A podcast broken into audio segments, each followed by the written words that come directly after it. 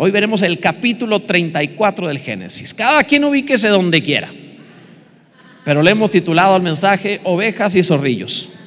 Nos va a ayudar a entender cómo reaccionar o cómo no reaccionar a la problemática del mundo, a la tentación del mundo, a la presión del mundo.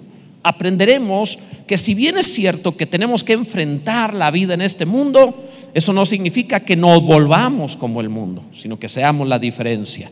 ¿Qué hacer ante las tinieblas? Seguir siendo luz. ¿Qué hacer ante el pecado? Seguir siendo santo. Todo eso lo vamos a estar viendo con la ayuda de Dios. Entonces, hoy nos hallamos en Génesis capítulo 34. Te invito a leer los versículos 1 y 2 para comenzar, por favor. Todos en voz alta, aunque te lo van a transmitir, si lo tienes en tu Biblia o, o prende tu Biblia y vamos a leer. Dice, salió Dina, la hija de Lea, la cual ésta había dado a luz a Jacob, a ver a las hijas del país.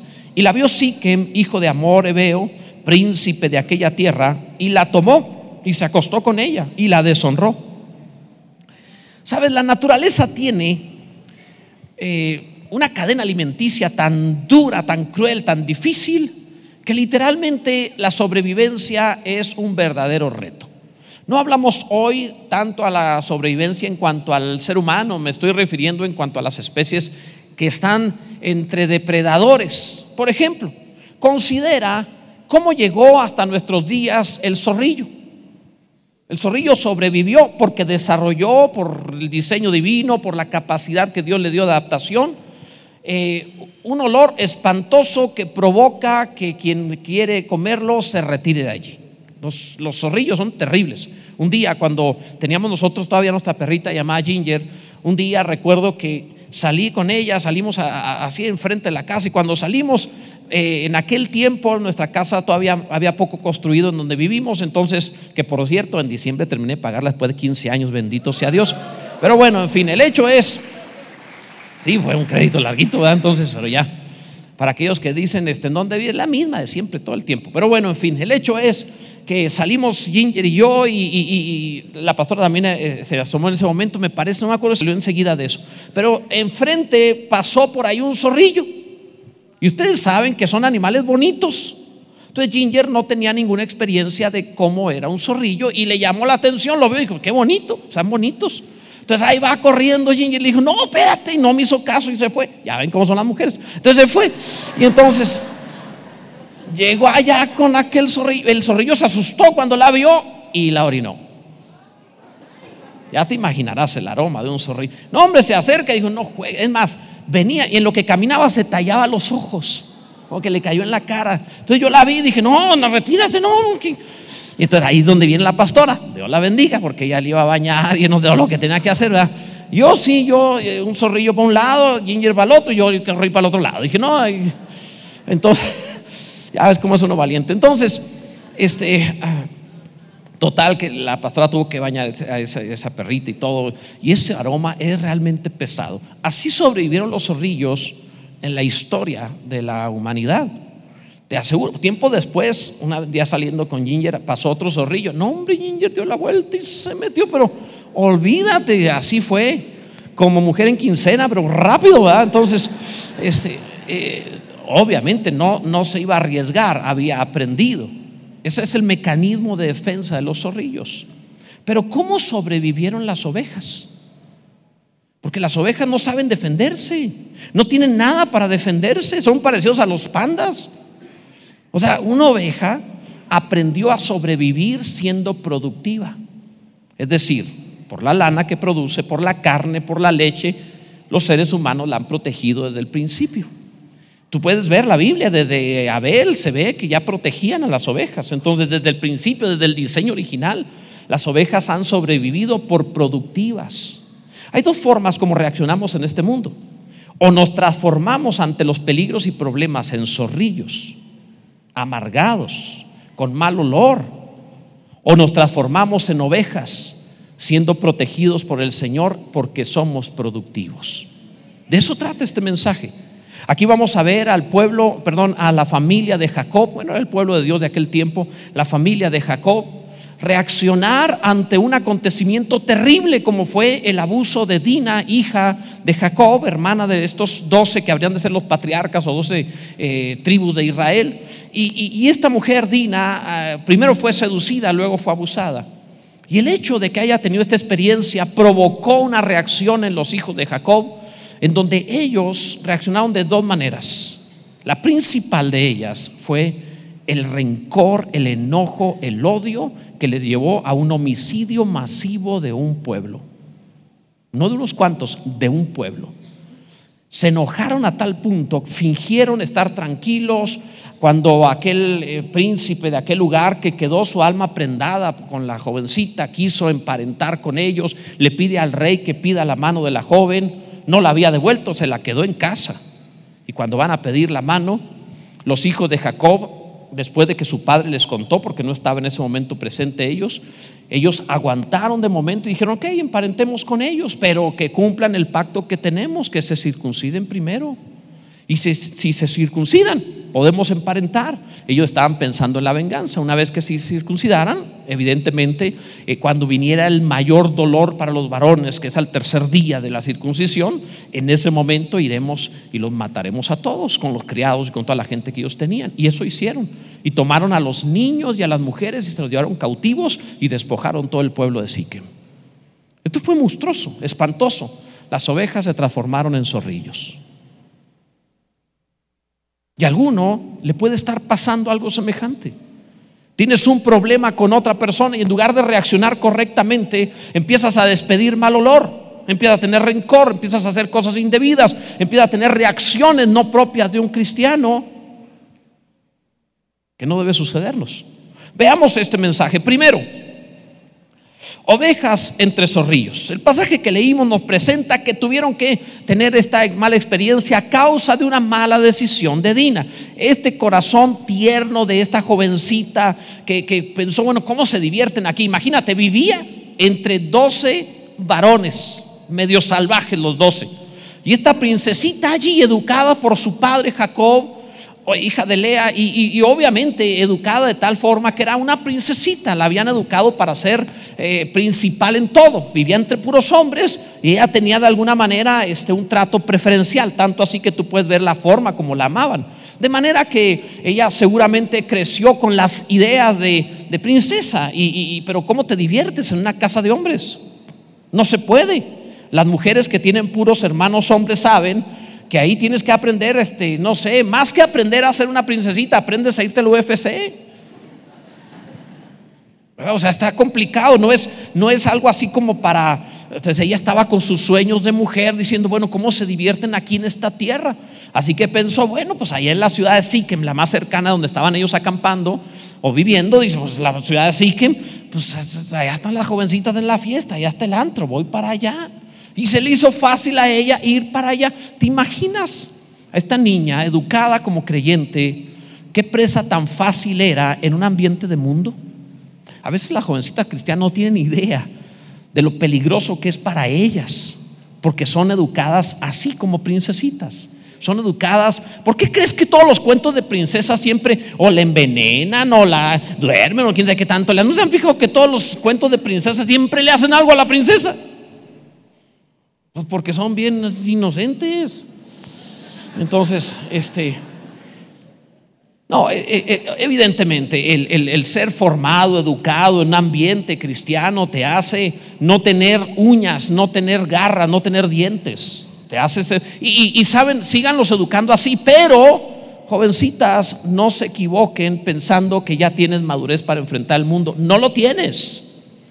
Y cuando tú ves a tus padres y sus metidas de pata, perdónenme papás, jovencitas deben saber que no se metieron la pata, ni están en esos líos, ni viven como viven, porque sí, cometieron ciertos errores que te quieren evitar y que si tú te pones igual de valiente que ellos cuando tenían tu edad, vas a hacer exactamente las mismas cosas. Te dije, mamá, no me traigas. Pero bueno, entonces, Ahora, este tierno corazón femenino buscaba príncipes, sí, pero no puedes buscar príncipes en los arroyos. Ahí te encuentras sapos. Si tú quieres, o sea, los príncipes no están en el antro, amada. Esa es la razón por la cual no encuentras a la persona correcta. porque la buscas en el lugar equivocado. Quieres encontrar la persona correcta, entonces búscala en el lugar correcto. O sea, tú no, ninguno entra a un supermercado diciendo voy a buscar este, frutas y verduras en el área de juguetería. O sea, no, cada cosa en su lugar. Buscas un hombre, una mujer de Dios, están en la iglesia, amado. Eso es evidente. Entonces, un gran hombre de Dios produjo una bonita niña, Dina, sí, pero no tenía todavía forma de, salir adelante, enfrentar el mundo, así que buscó este, amigas en donde no debía, en el mundo. Se fue así que y, comprende, la quiere vivir, comprende, la quiere, o sea, no estoy hablando mal de ella, toda, toda niña, toda adolescente, todo joven, tiene esa idea de vivir, de experimentar, de crecer, de, es mi vida, nunca te han dicho eso. No te metas con mi vida, no, tú te metiste a la mía, tu mamá y yo estábamos solos bien a gusto y llegaste tú. O sea, tú te metiste a la mía. Si te iba a tirar, pero se me hizo muy cruel, dijeron, decían que era delito. Entonces, pero bueno, el hecho es que, finalmente quiere vivir. Claro, eso es lo que le estaba pasando a esta jovencita. Pero debes saber que si buscas realmente una buena vida, tienes que saber dónde buscarla. No está en el mundo, está en las cosas de Dios. O sea, tú no vas a comprar seda a una fábrica de carbón. Tú no vas a encontrar a un príncipe, a un hombre de Dios en ambiente de mundanos. No lo vas a hallar. ¿Quieres hallar un hombre de Dios? Búscalo en donde Dios se manifieste, en donde Dios se ha invocado, en donde Dios esté presente. Bendito sea el nombre del Señor. Ahí encontrarás lo que te hace falta. Entonces, lo primero es eso: ovejas entre zorrillos. Dina se fue allá con los hijos de, los de Siquem. También, en segundo lugar, las ovejas son codiciables, dice el verso 3, pero su alma se apegó a Dina, el alma de Siquem, después de que la sedujo, abusó de ella. No era difícil seducirla, tampoco abusar de ella, era una jovencita sin defensa. Su alma, el alma de este hombre, que también se llamaba como su pueblo, Siquem, eh, se apegó a Dina, la hija de Lea, y se enamoró de la joven y habló al corazón de ella. Y habló Siquem a Amor, su padre, diciendo: Tómame por mujer a esta joven. Claro que se iba a quedar el corazón de este hombre pegado a ella. Pues, ¿dónde van a encontrar mejores mujeres que las mujeres de Dios? Claro que sí. Cuando tú ves cómo es formada una joven cristiana, pues el mundo dice, oye, yo quiero una mujer así. Quieren ah, para divertirse allá afuera, pero para, para, para vivir con ella toda la vida es en la iglesia. Esa gente es buena. Imagínate, tienen como principios honrar a su padre, honrar a su madre, ser ordenadas, disciplinadas, estudiar, trabajar, hacer las cosas bien. Claro que quiere una mujer así. Tenemos hasta un departamento que se llama joven virtuosa. ¿Cómo no van a querer ser parte? O no se va a quedar el corazón. Desde luego que sí. La jovencita quería ver las hijas del mundo. El problema es que también un hijo del mundo quería ver a la jovencita. ¿Saben lo codiciables que son jóvenes? Tú eres muy codiciable, eres un gran trofeo para el mundo. Sí, eres muy codiciable. No te asomes a ver el estilo de vida del mundo porque tú eres codiciable. Si eres codiciable, date tu lugar. Sé estricto. En la vida no vas a tener menos de lo que negocies, en la vida no vas a tener menos de lo que te creas. Así que créete lo suficiente para escoger lo mejor. Y si no te trata con honor, con respeto, vámonos. Te maltrata, te grita, mañana te va a pegar. Es en serio, amados, es en serio. No puede ser que hasta en las primeras pláticas dice, pastor, ¿qué hacemos? Es que en este noviazgo nos peleamos mucho, sepárense. Van mal, ya. En mi pueblo decían, ya la puerca torció el rabo.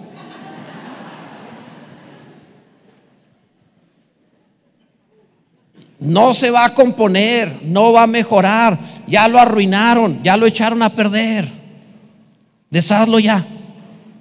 O sea, es, es, obvio, tú vas a comprar un automóvil, te subes al auto y en cuanto te subes la primera vez se, se jalonea y se queda tirado y no funciona, ¿Qué te está diciendo? No lo compres. Ah, no, pero no quieres un carro para cinco años, quieres un marido para el resto de tu vida.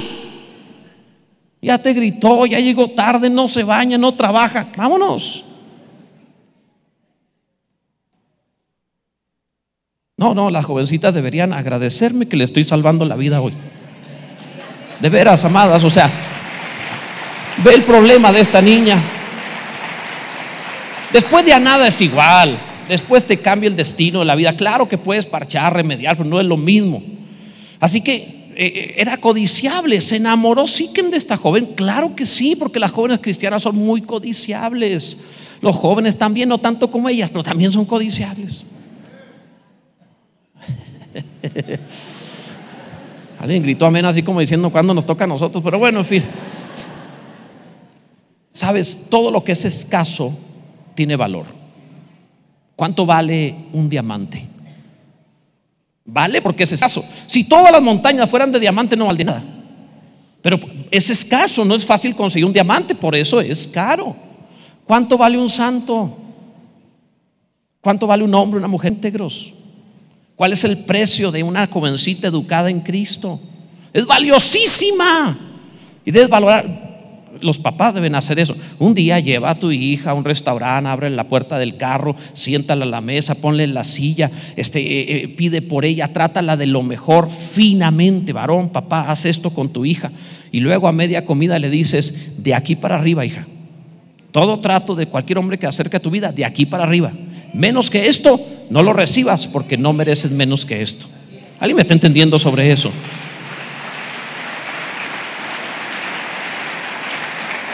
Evidentemente se quedó el corazón. Las ovejas son valiosas, son codiciadas. En tercer lugar, las ovejas tienen que conservarse ovejas. Fíjate lo que dice el verso 5. Pero yo Jacob que Siquem había mancillado a Dina, su hija. Y estando sus hijos con su ganado en el campo, cayó Jacob hasta que ellos viniesen. Yo no sé si duró un día, dos o tres, y este hombre cayó. No fue algo sencillo. No era cualquier problema. Su hija fue a una fiesta y no volvió.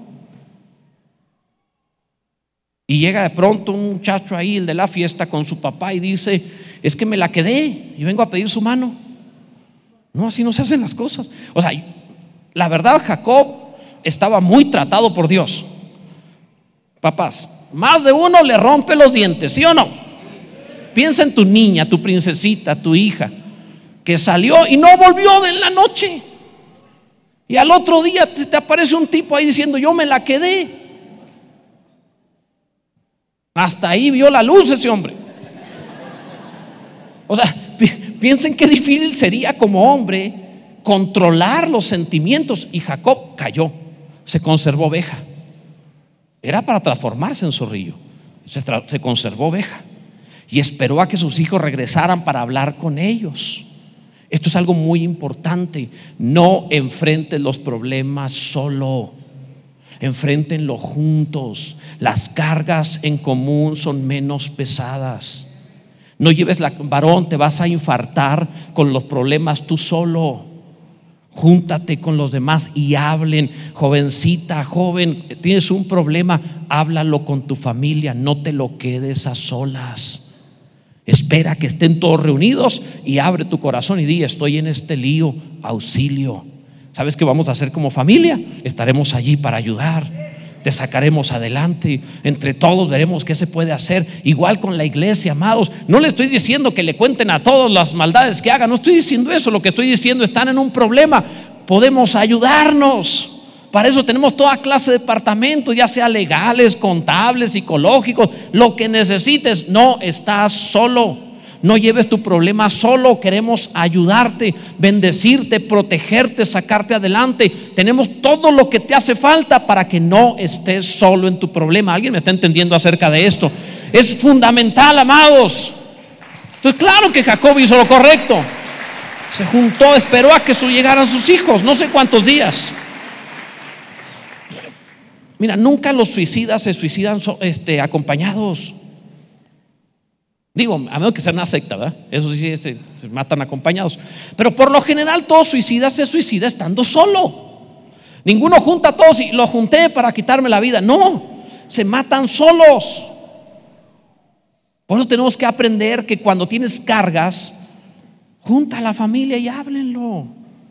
Ves a tu marido todo nervioso, parece hoy a depresión, está que se muere. Antes de que se infarte el viejo, porque créeme, no hay refacciones, mándalo traer y ya platiquen. Pastores que no se abre, pues no lo regañes. ¿Por qué no le cuenta a su esposa? Porque si le cuento me regaña, me dijo un varón. ¿Qué hago, hermana? No lo regañes para que te cuente. Él no quiere que le digas qué hacer, nada más quiere saber que estás con Él para lo que Él tenga que realizar. Es todo lo que requiere. Igual, ¿por qué no te cuenta ella? Porque la vas a regañar. Deja que te platique. Ella ya sabe qué hacer. Es mujer, pero no es incapacitada. Puede resolverlo sin ti. Dale la oportunidad de que te cuente sin que le resuelvas la vida y honrala creyendo en que lo puedes resolver. ¿Alguien me está entendiendo acerca de esto? Amados, es fundamental para no transformarse una oveja en un zorrillo, que podamos ayudarnos juntos, compartamos la carga. Que importante es esto. Yo creo que hoy parece, le, estoy este, haciendo trabajo al centro de psicología, ¿eh? hoy parece que le estoy dando una terapia, pero no era el propósito. Sin embargo, este capítulo trata mucho acerca de cómo evitar corromperte. Y una forma de evitar corromperte es compartir la carga. Es entre todos, es ayudarnos mutuamente. Qué importante esto. En cuarto lugar, las ovejas son tentadas a convertirse en zorrillos. Ok, te cuento la historia, fíjate. Amor o Hamor era el papá de Siquem. El muchachito aquel, Siquem era el junior, hijo del rey, el príncipe, que vio a Dina y dijo, qué maravilla de mujer, esta no es como las de mi pueblo, esta es diferente. Pues claro, era cristiano. Así que le habló bonito. No es difícil que la sedujera. Era un príncipe acostumbrado a eso. La niña en su vida había de una fiesta. Claro que en cuanto le hablaron bonito, hermanas, dejen de poner el oído en donde no deben. Hoy el oído puede llamarse Facebook o redes sociales. Apaga esa cosa. Hoy el oído no es audible, se lee. Dejen de chatear y de escuchar lo que no deben. Si puede eh, si pudieran los demás leer lo que estás escribiendo, adelante, pero si no pueden leerlo, no lo debes leer tú tampoco. Deberían prohibirse las claves. Más de uno me está viendo así como diciendo, este, bueno, en fin, ok, entonces, amados, es que la mujer, desafortunadamente, hermanitas, ustedes tienen muy buen corazón y, dicen por allá en mi pueblo también decían plaza que Parlamento está medio conquistada. En cuanto le hablan bonito, se emocionan. Y tú ves un pelos quieto todo feo que le habló bonito y se enamoró. Nunca les ha pasado eso que llega este, tu hija y te presenta al, prospecto para novio y tú lo ves y dices, ese es prospecto para humano, no es para novio. Pero le habló bonito. sí, es que a veces no está totalmente humano. Tú lo ves y dices, es humanoide, pero humano no es. pero le hablo bonito. Y se enamoran cuando les hablan bonito. Cuando se pelean los matrimonios y, pastor, es que mi esposa este, no me habla y tenemos problemas y al rato dicen, ¿cómo? Le pregunto, ¿cómo va? No, ya estamos platicando. Ah, ya está. Es cosa de que lo oiga. Porque ellas cuando ponen el oído, dan el corazón. Por eso si no quieres dar tu corazón, no pongas el oído a donde no quieres dar el corazón. Dina se puso a oír, la sedujeron, se enamoró. Lo que vemos ahí, además de esto, es que una vez que la sedujo, abusó de ella. Pudo más que ella, claro está. Y no solamente con eso, sino que la retuvo en su palacio, en su casa, y no la dejó regresar. Aquella princesita se le rompieron los sueños. Con frecuencia no besas un sapo y se hace príncipe, con frecuencia besas al príncipe y se hace sapo. Eso fue lo que le pasó. Así que, ¿qué pasa? Va este Siquem con su padre Hamor a hablar con Jacob y le dice: Pues resulta que me quedé con la jovencita, su hija, entonces yo, pero me enamoré de ella. Imagínate qué forma de pedirla. Dijo alguien por ahí: Antes primero las pedían, se casaban y luego salían a pasear. Ahora las pasean y a veces ni se casan. ¿Sienten?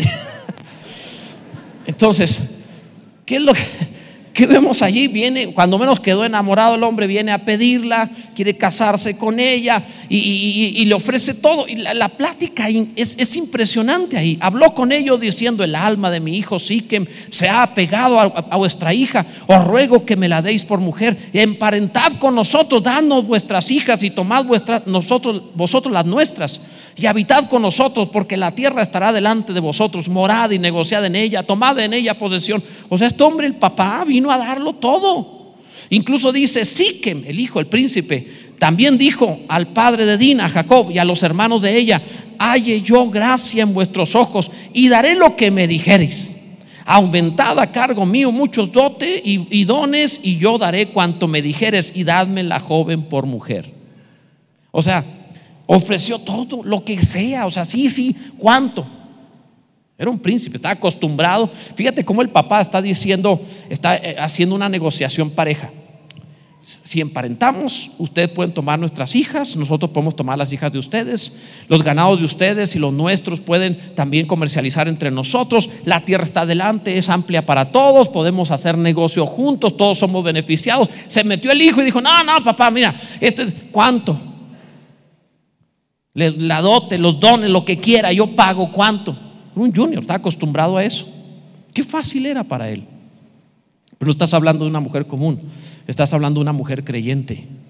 Y la mujer creyente quiere mucho más que solamente pagar algo. La mujer creyente quiere honor, quiere integridad, quiere principios. La mujer creyente quiere algo para toda la vida. La mujer creyente está pensando en que la vida tenga sentido, que valga la pena. Es cierto, puede amar apasionadamente como cualquier mujer, pero no se va a vender por precio. Está buscando no solamente que ese hombre pueda producir algo, está buscando que ese hombre tenga la calidad como ser humano. ¿Alguien me está entendiendo en esto? Así que desde luego que el príncipe estaba acostumbrado a eso. Quería comprar rápidamente. Ofrece hacer una alianza. Ese es el problema. Ofreció una alianza. Y este es el problema al, hacer una alianza con el mundo. No te lo vas a quitar jamás me pregunta alguien, ¿qué tiene malo el yugo desigual? Pues que si, tienes, que si te casas con hijo del diablo vas a tener problemas con el suegro.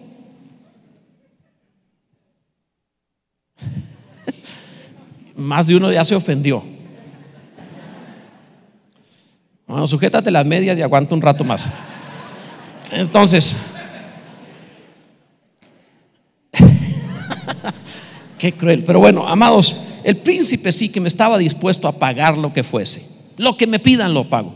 Y eso es lo que te dice el mundo cuando trata de corromperte. Lo que tú quieras. Te ofrece lo que quieras. Toda tentación primero te dice lo que tú quieras. Nosotros no estamos viviendo por lo que nosotros queramos. Nosotros vivimos por lo que sale de la boca de Dios. Tenemos un sentido mucho más alto que lo que quieras. Bendito sea el nombre del Señor. Gloria a Dios. Ahí estaban los hijos de Jacob. Ellos dice la Biblia que callaron, guardaron todo, no hicieron, no, hicieron gritos, aspavientos, no pelearon. De momento, la negociación, lo que se habló y fingieron que estaban de acuerdo. Dijeron, ok, está bien, vamos a ponernos de acuerdo. Ellos eh, estaban esperando hacer una, una, un convenio con ellos, pero porque buscaban venganza. Alguien dice por ahí que la venganza es un plato que se sirve frío. Estaban, aguantaron. Qué terrible. Esto es lo que te corrompe y lo que te hace un zorrillo en lugar de una oveja. Rencor. Lo guardas. Y una vez que lo guardas, dice, pero no se va a quedar así.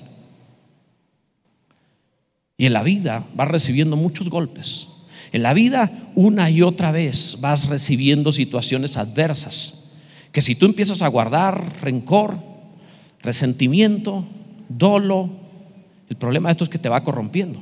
¿Recuerdan ustedes aquel, aquella obra de Shakespeare de Romeo y Julieta? Es una historia muy conocida. ¿Recuerdan cómo termina Romeo y Julieta? Romeo y Julieta termina en que este, uno de ellos, Romeo, finge que se ha que, ha muerto y entonces Julieta, viendo que ha muerto, se quita la vida, despierta, o ahora cuando Romeo se hace ver que no está muerto y se da cuenta que ella se mató, se quita la vida también. Yo cuando vi ese final, la primera vez que leí Romeo y Julieta, pensé, qué bueno que se mataron. Tenía 18 años cuando la leí. Y yo pensé, qué bueno que se mataron. ¿Te imaginas si estos dos desequilibrados hubieran tenido hijos? O sea, piénsalo.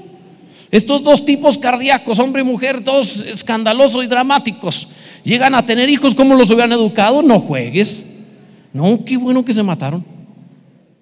Estoy hablando con ironía. Ya se volvieron a enojar alguien de las medias, ¿verdad? Pero bueno. Amados, necesitamos aprender. Mira lo que estaba sucediendo allí. Ellos estaban guardando el rencor, esperando el momento. No debemos hacerlo. Y es común encontrar gente así. Un día vino una hermana y me dijo, pastor, yo sé porque la Biblia dice que Él bendice al justo y que Dios defiende al justo, pero no estoy de acuerdo de por qué Dios no me ha defendido. ¿Por qué, hermana? Porque mi marido y yo nos separamos porque Él se fue con su secretaria. Y le ha ido muy bien y yo estoy esperando que Dios lo castigue. Qué interesante, ¿verdad? ¿Cuánto hace que se separaron? Ya más de siete años y todavía sigue esperando que...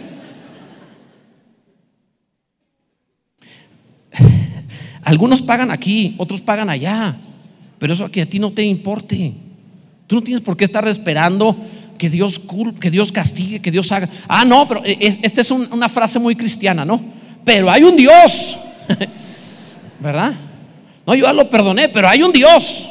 Yo no quiero que Dios le haga nada, pero hay Dios. Y, y de pronto, por algo la Biblia dice, y todo el juicio lo dio al Hijo.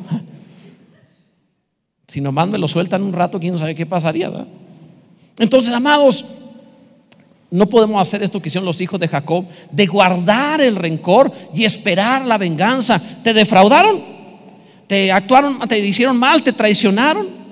Eh, ok, estás siendo tentado a transformarte en zorrillo, a que salga mal olor de tu vida. Consérvate oveja. El otro es un impío, tú no. El otro será una mala persona, tú no. Y eso quién sabe si lo sea, porque también la gente buena hace tonterías.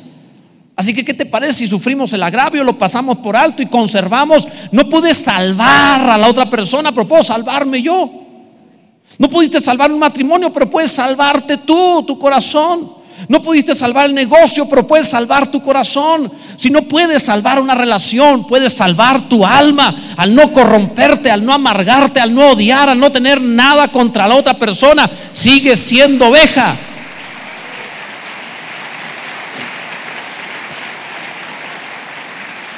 En quinto lugar, cuando las ovejas se transforman en zorrillos. Dijeron los hijos de Jacob, a ver, está bien, nada más que ustedes deben saber a los de Siquem Debe usted saber que nosotros para unirnos a otros tenemos un pacto con Dios, una ley, la cual dice que todos los varones tienen que estar circuncidados. Entonces, si ustedes quieren emparentar con nosotros, tienen que circuncidar, empezando por el principito este.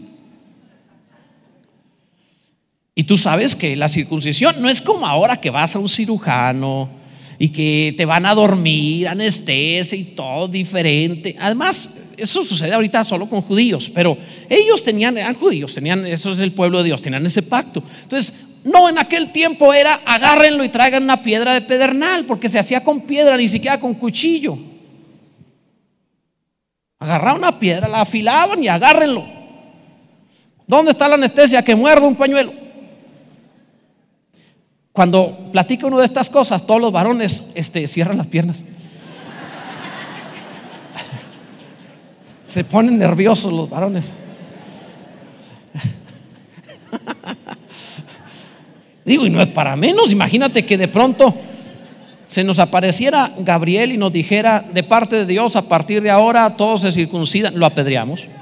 Lo apedreamos. O sea, serás Gabriel, habrás anunciado el nacimiento del Hijo de Dios. Pero aquí no te metes, eso sí lo apedreamos rápido.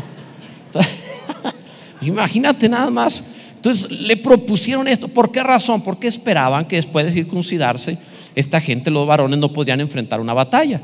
Los hijos de Jacob armarían a sus criados, tenían, eran un, pequeño pueblo ya considerable, tenían muchos siervos, tenían, eran gente brava, bastante brava.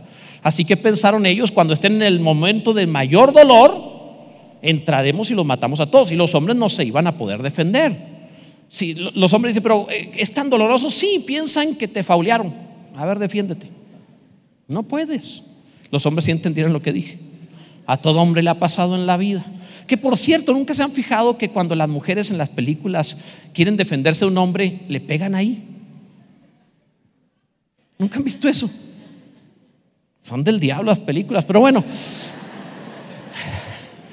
El hecho es que los, los de Siquem creyeron esto y dice la Biblia que a todos los que entraban por la ciudad y salían, es decir, la entrada, la puerta de la ciudad era el punto de convocación del pueblo. Ahí es donde se juzgaban los asuntos, etc. Así que pusieron gente ahí para que todos los varones formaditos, todos los hombres del pueblo, y a circuncidarlos a todos, desde el mayor hasta el menor, niños, adultos, ancianos, todos. Obviamente, después de que pasó esto, el dolorazo era terrible no hay analgésicos, no hay este, antibióticos, o sea, todavía puede haber infecciones, es un problema. Y en ese momento, en el peor momento, llegaron de noche los hijos de Jacob, dos de ellos, juntamente con sus siervos llenos de armas, y entraron y mataron a cuanto hombre encontraron. Destruyeron al pueblo, acabaron con Siquem, mataron a todos, incluyendo al príncipe, al rey. Aquí, amados, no hay ovejas, solo hay zorrillos. En esa experiencia ya no quedan hijos de Dios. Lo son, pero como si no lo fueran. Son ovejas, pero como si fueran zorrillos. La pestilencia estaba para todos. Habían actuado aún peor que lo que había hecho Siquem. Porque lo que hizo Siquem era terrible, pero intentó solventar la situación yendo a pedir su mano. Lo que ellos hicieron era matar. No había remedio. No, no, no conformes con eso, dice que se llevaron a todos los niños y a las mujeres cautivos. ¿Sabían ustedes que en el pueblo de Israel estos hijos de Jacob se llenaron de esclavos de la ciudad de Siquem que ellos se llevaron? Y todavía alguno dice, es que cada día estamos peor. No, hijo, no te habría gustado vivir en aquel tiempo.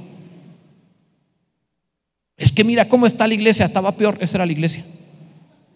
Hasta ahorita no me ha pasado que diga uno, pastor, pues es que maté a toda la colonia. Nunca me ha pasado que alguien venga y me diga eso. Entonces, no estamos tan mal. Alguno ha querido matar a otro, pero nomás ha querido. Hasta ahí. Entonces, que, en el reino de los cielos es homicidio, el que odia a su hermano es homicida, dice la palabra. El hecho es que destruyeron a todos, mataron a todos. Obviamente, cuando Jacob se entera, pues lo ve llegar con todos los niños y las mujeres esclavos. Y cuando ve llegar a sus hijitos que traen todo esto, les reclama: ¿Por qué hicieron eso? Imagínense, nos hicieron aborrecibles, abominables a todos los pueblos de la tierra. Todo el que sepa de nosotros no va a querer tener trato con nosotros. Va, a decir que somos unos sanguinarios, que no tenemos palabra. Habíamos hecho un acuerdo, hijos. Nos hicieron abominables, no guardaron la palabra. Iglesia, guarda tu palabra. Si ya hablaste, aunque sea en daño propio, te mantienes. En consecuencia, los hijos de Jacob se ofendieron diciendo, ¿habría de tratar a nuestra, nuestra hermana como una ramera? No, pero ¿habrían los hijos de Dios dejar de ser ovejas para transformarse en zorrillos? Tampoco. Si tu vecina pelea contigo porque tira la basura en tu puerta, recoge tu basura y la de ella también, porque ella no será creyente, pero tú sí. Si en el trabajo alguien está dañándote, tú en lugar de dañarlo igual, no te transformes en él. Bendícelo. Jesús dijo, amad a los que a los que a vuestros enemigos, haced bien a los que os ultrajan y persiguen, bendecid a los que los maldigan, para que seáis hijos de vuestro Padre que está en los cielos. Tú si eres cristiano, tú si eres hijo. El punto de esto, el mayor daño que te puede hacer el enemigo no es destruirte. El mayor daño que te puede hacer el enemigo es transformarte en él.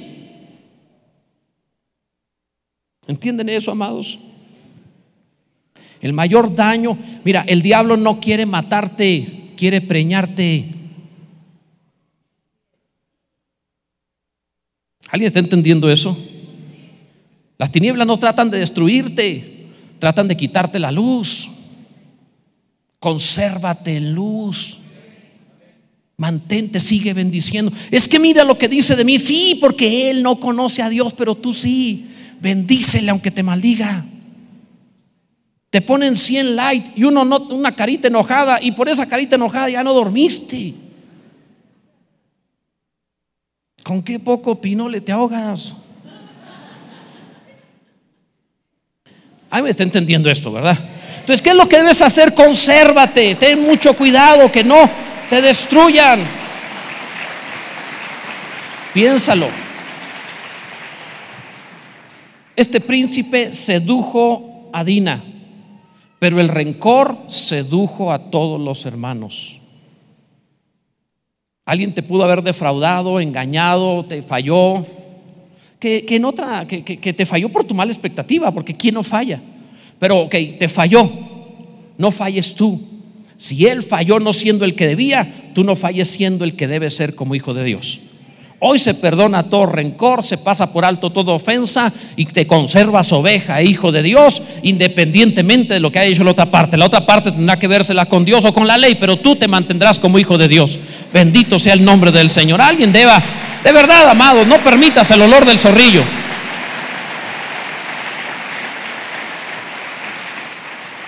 Hablando de zorrillos, están bonitos esos animalitos, pero se han fijado que este, eh, Tener olor de zorrillo te deja solo. Piénsenlo.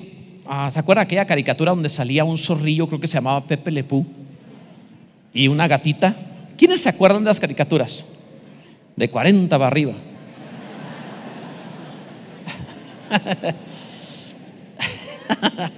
los jóvenes me quedaron viendo y ¿de qué está hablando? Y luego los millennials dijo, pues no salió en Los Simpson. Entonces, o sea, como que había generaciones, ¿verdad?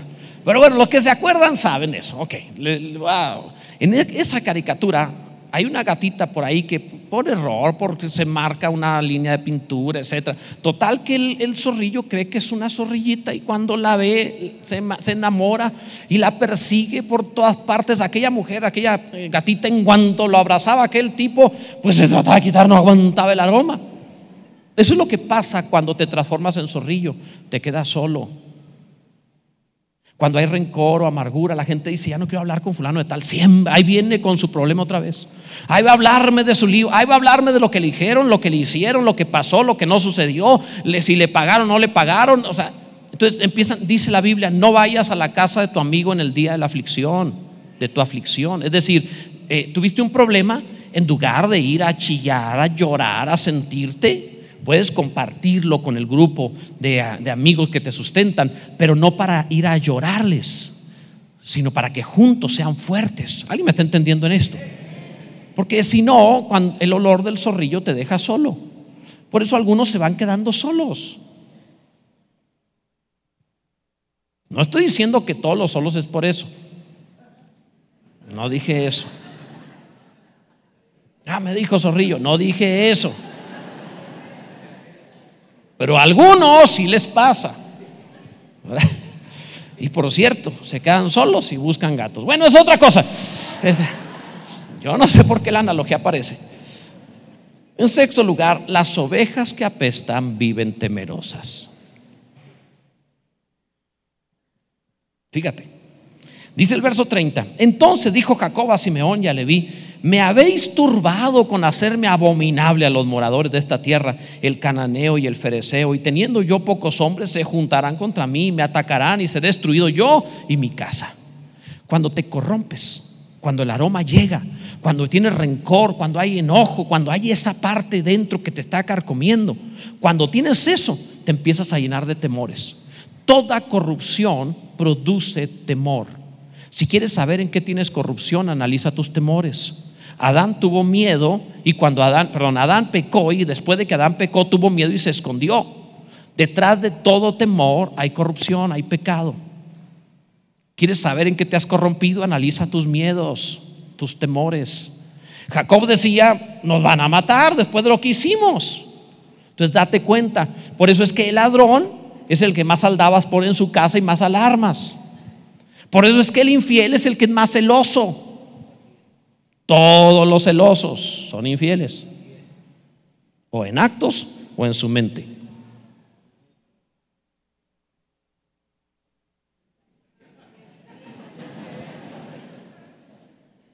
Es en serio. Así que la próxima vez que, a ver, ¿y de dónde vienes? ¿Y qué hiciste? Tú debes voltear las cosas y decir, ¿cómo está tu corazón? en qué momento entró la infidelidad a tu corazón para que te portes de esa manera. Te dije que no me trajeras. Téngale, ¿para qué vino? Bueno, en fin, entonces, dice la Biblia que Jacob se sintió abominable. Nadie va a hacer negocios con nosotros, dijo. Y es que de veras, cuando te corrompes, piensas que nadie te va a amar, piensas que no te mereces, piensas eh, que, que, no tienes protección, piensas que Dios no te va a ayudar. Esa es una oración muy común de aquella persona que ha hecho algo indebido. No se atreve a orar, Señor, protégeme, porque él piensa, me lo merezco. ¿Cómo le va a pedir a Dios que me quite la consecuencia si es por mi culpa? Pues ven y pide perdón, porque bueno es Dios para sacarte adelante, aunque sea tu culpa. Bendito sea Dios por su misericordia, Él te levantará, Él te ayudará, Él te restaurará, Él es bueno. Analízalo, cada temor tiene una culpa detrás, pero puedes pedir perdón a Dios y Él te ayudará. Mira, existen algunos aparatos para medir la radioactividad en donde tú lo acercas a lo radioactivo y suena algo. Entonces, la persona tú la ves y no tiene radioactividad. Un día yo vi un reportaje de unos niños en eh, eh, aquel lugar de, Rusia que explotó una, Chernobyl, gracias, en Chernobyl, que es una planta nuclear, y hubo radiación, no sé qué tanto. Y un día estaba por ahí un reportero, él vestido así con todo de blanco, como andan, y estaba este, también ahí una persona entrevistando eh, físicos de ese lugar, también vestidos así, todos cubiertos. Y, así que aquella radiación, sí, le ponían el aparatito y. Y en eso pasan atrás unos niños jugando fútbol sin andar envueltos en nada. Y dice, oye, ¿y ellos? No, es que ellos ya son tercera o cuarta generación aquí, ellos ya aguantan. Órale. Y le pusieron a un niño esa cosa. O sea, ese niño no puede ir a un aeropuerto. Porque se despiertan las alarmas. Qué raro, ¿no? Pero sobreviven. Algunos dicen, nada más las cucarachas sobreviven. No, no, amado, las cucarachas no sobreviven sin humanos. Si no hay humanos, no hay cucarachas. Pero si hubiera una bomba atómica, los humanos aguantamos eso y más. Estamos tremendos. parece imposible, pero estamos hechos para aguantar. Así que no vuelvas a decir, es que ya no puedo con esto. No te hagas, si puedes. Pero no era eso lo que quería comentarte, sino es el hecho de que esos aparatitos miden la radiación. La persona a la vez no tiene nada, se ve normal, pero eso mide que tiene radiación. Y lo mismo pasa con todo ser humano. Si quieres medir si está corrompido, solamente tienes que ver cómo habla para ver si tiene chisme, rencor, maldición, que sale de su boca, porque de toda, Jesús dijo, toda fuente amarga no da agua dulce, da agua amarga. Entonces, en cuanto tú ves cómo habla, tú dices, ah, ok, hay corrupción en su interior. Pero que si habla bendición, es bendito. Si habla maldición, no quiero decir que es maldito, pero pues él así habla. Alguien lo entendió, ¿verdad? Espero que estés comprendiendo esto. Esto es lo que le estaba pasando a los hijos de Jacob. En séptimo lugar, por último,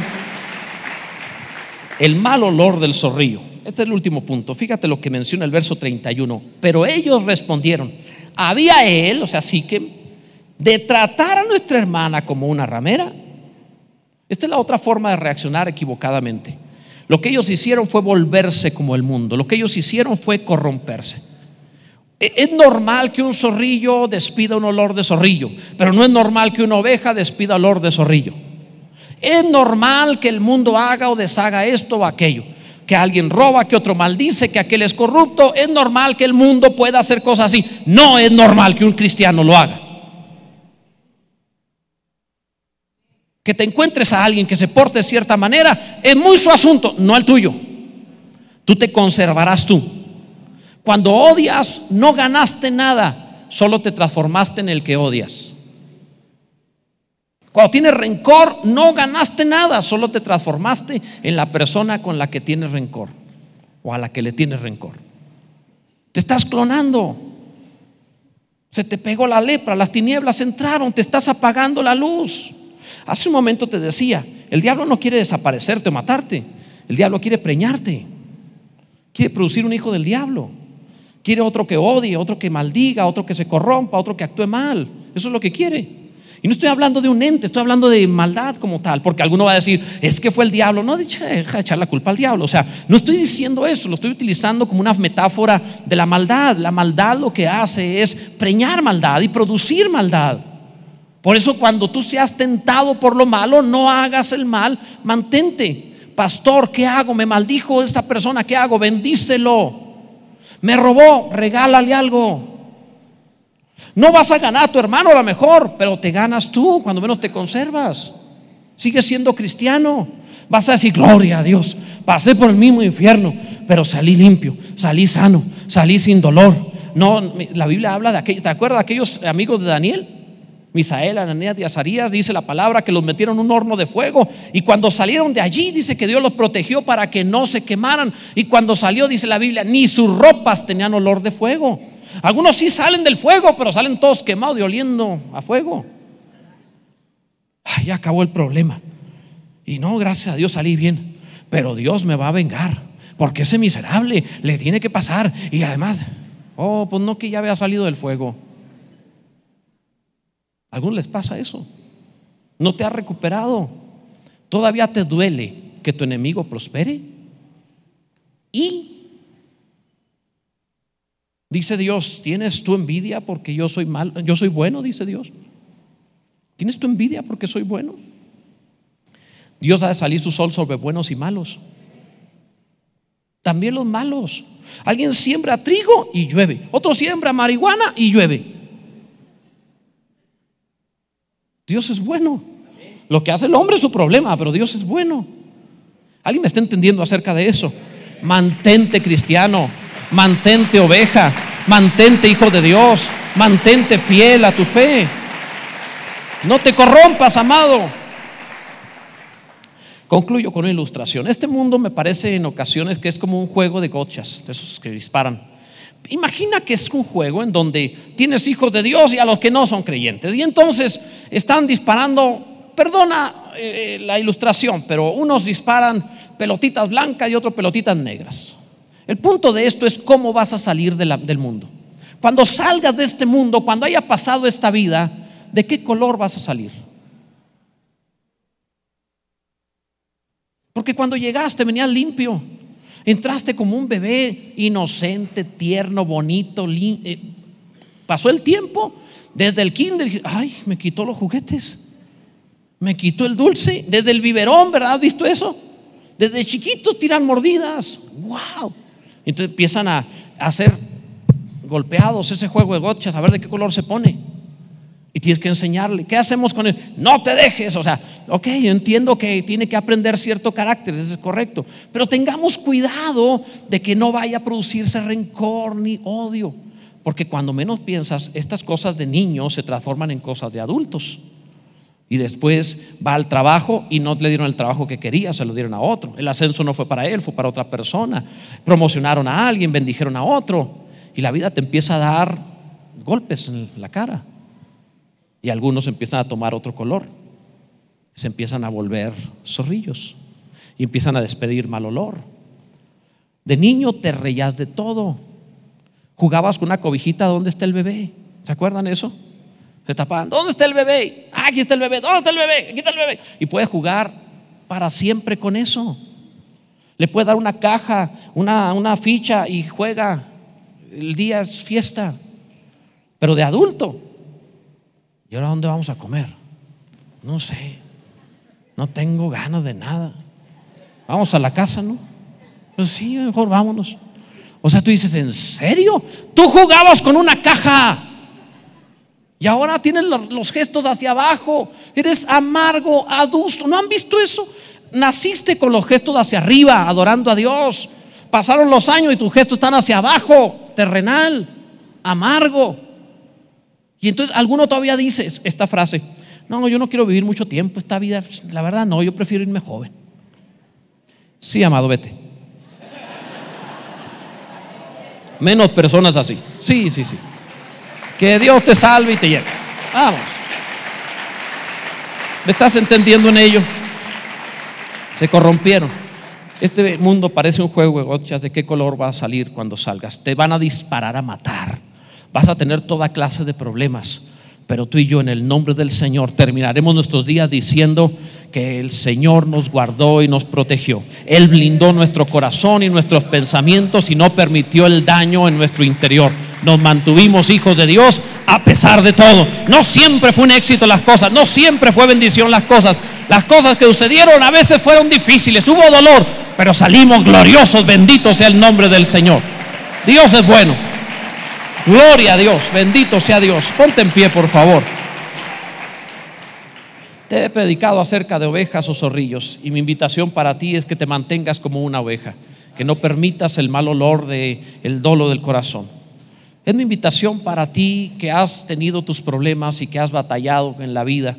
Mi invitación para ti es a que salgas de tu lugar y vengas a este altar para orar juntos y le digamos a Dios, límpiame de cuando en cuando.